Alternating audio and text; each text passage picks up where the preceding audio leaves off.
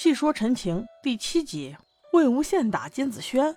话说蓝翼前辈在寒潭洞里坚守到了最后一刻，大限将至之时，保护后山的结界也同时消失了。而蓝忘机和魏无羡就这么猝不及防地带着阴铁从寒潭洞里摔了出来。因为他俩的手一直被木偶绑着，所以二人摔出来的时候竟是抱在一起。蓝忘机在下，魏无羡在上，他们俩都浑身湿漉漉的。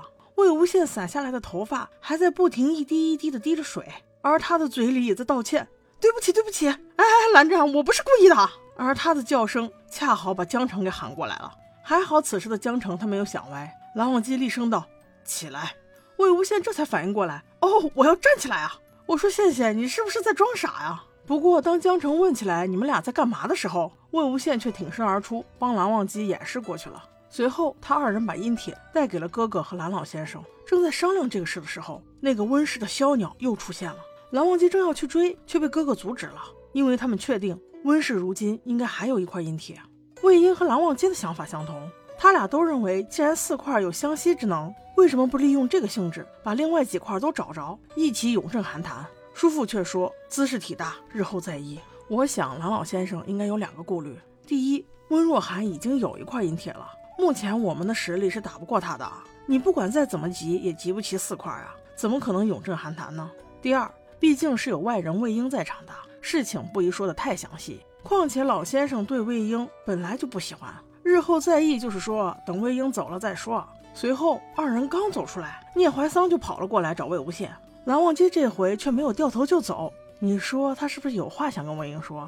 他就站在原地，眼睁睁地看着魏无羡和聂怀桑他俩有说有笑的。魏无羡知道聂怀桑最怕妖怪了，所以随便编了个蛇妖就把他给吓跑了。现在又只剩他俩人，眼看着蓝忘机险些要开口了，远处江城又走过来，特地从他俩身后经过，而且还故意不打招呼。你看看这小心思，暴露无遗啊！如果是别人也就罢了，但是江城魏婴看见了，肯定不能当没看见呀。于是赶紧追上，搂住江城说：“哎，江城，你等等我。”江城却是一个白眼瞟过来：“你现在跟蓝忘机关系不错呀。”你干脆改投蓝氏门下，离开莲花坞好了。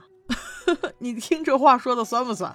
魏婴赶紧解释道：“你看你说的哪门子话？这儿怎么能跟莲花坞比呢？就光那三千条家规，就把我治得死死的了。谁爱来谁来，反正我不来。”听了这话的江城，好在是缓过来了。可是魏无羡呢？你知不知道，你伤的可是蓝二哥哥的心呢？蓝忘机还在那里等着跟你说话呢。魏无羡与江澄的对话，蓝忘机听了个一清二楚。听了上一集的宝宝都知道，蓝忘机此时怎么还能做到心如止水呢？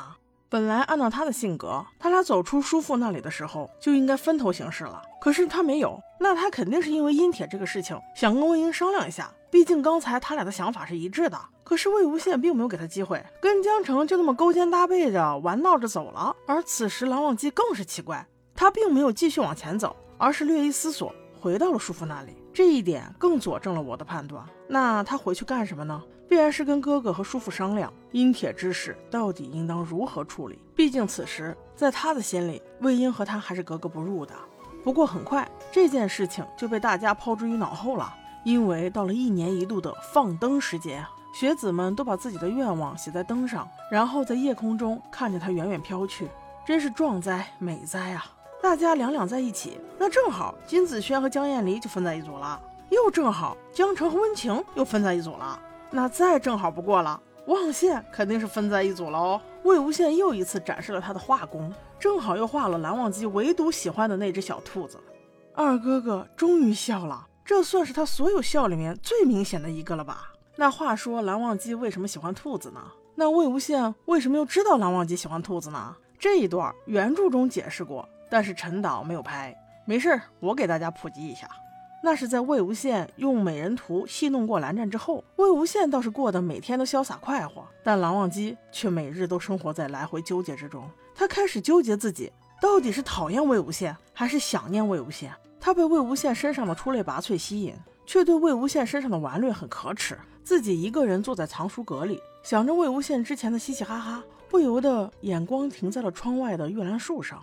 远处几个学子勾肩搭背的走了过来，再仔细一看才知道就是魏无羡。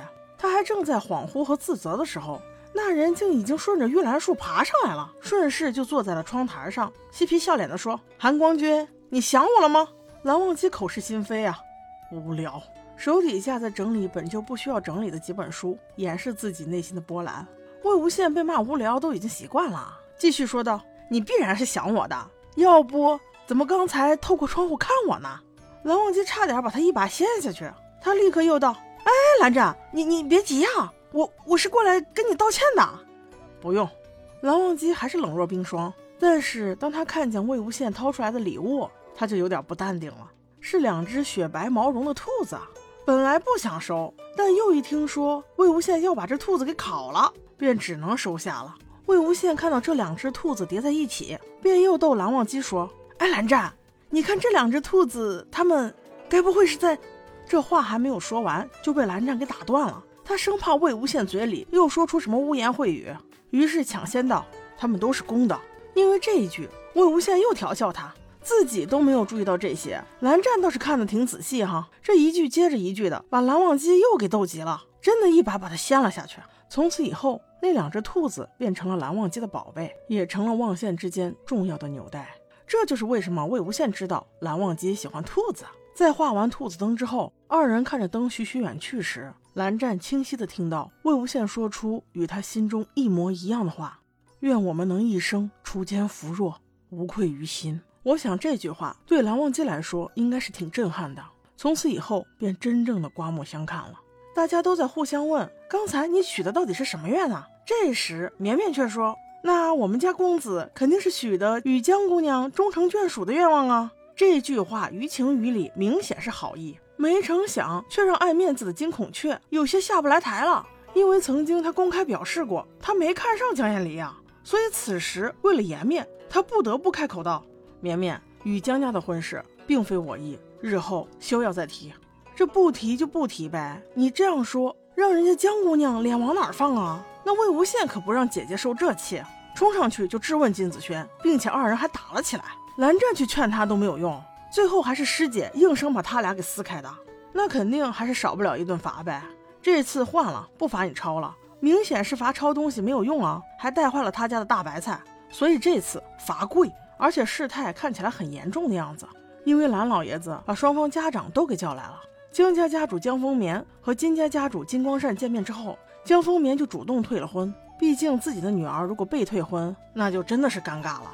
金光善对这门婚事也不甚满意，于是假模假式的劝了两句。见对方给足了自己面子，也便下了台阶作罢了。只是此事对师姐而言并非好事啊。而除此之外，蓝先生叫江丰棉来，还有另外一事。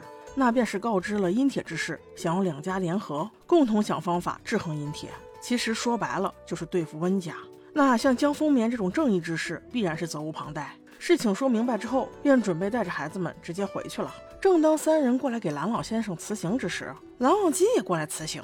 那这回哥哥的作用可就大了，特地趁着魏无羡准备走，但还没有踏出房门之时，他对弟弟说了一句：“忘机啊，一路小心呐。”这不就是等于给魏婴说蓝忘机有任务要出山吗？一记妙传！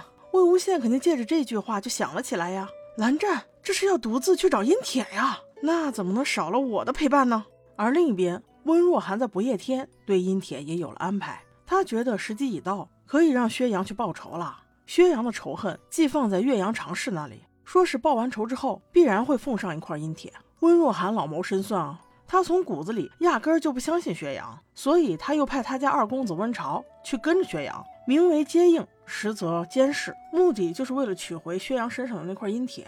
但是温巢他不满意啊，他明明知道蓝家就有一块，为什么要舍近求远呢？但是温若寒自有计划，他安排温巢他哥温旭去处理蓝家，作为家主统领全局者，这样安排必然是对的。蓝氏是大家族，温巢初出茅庐，肯定是压不住的。况且以他的性格和能力，更是不能委以重任。但是温巢不服气啊，他心里有算盘，他是知道的。石花女那儿有一块阴铁，如果再加上蓝氏的这两块阴铁，拿到他爹面前，还不够将功补过吗？薛洋那里的不值一提了吧？所以他便怎么想就怎么做了，并没有去相助薛洋，而是先去找了石花女。那话说，他怎么知道石花女那儿有一块阴铁呢？在这里，我有两个猜测：第一，他本身就有一块阴铁之间有相互吸引之能力，他们能知道蓝氏藏的有阴铁，那就能知道另一块的大概位置。第二种可能，自然就是薛洋在捣鬼了。温若寒不相信他，那他也必然不会忠心。双方合作，互取所需罢了。他若想要从中在温氏父子之间挑拨一下离间，也不是不可能的。对他有百利而无一害，最起码可以支走这个温巢啊！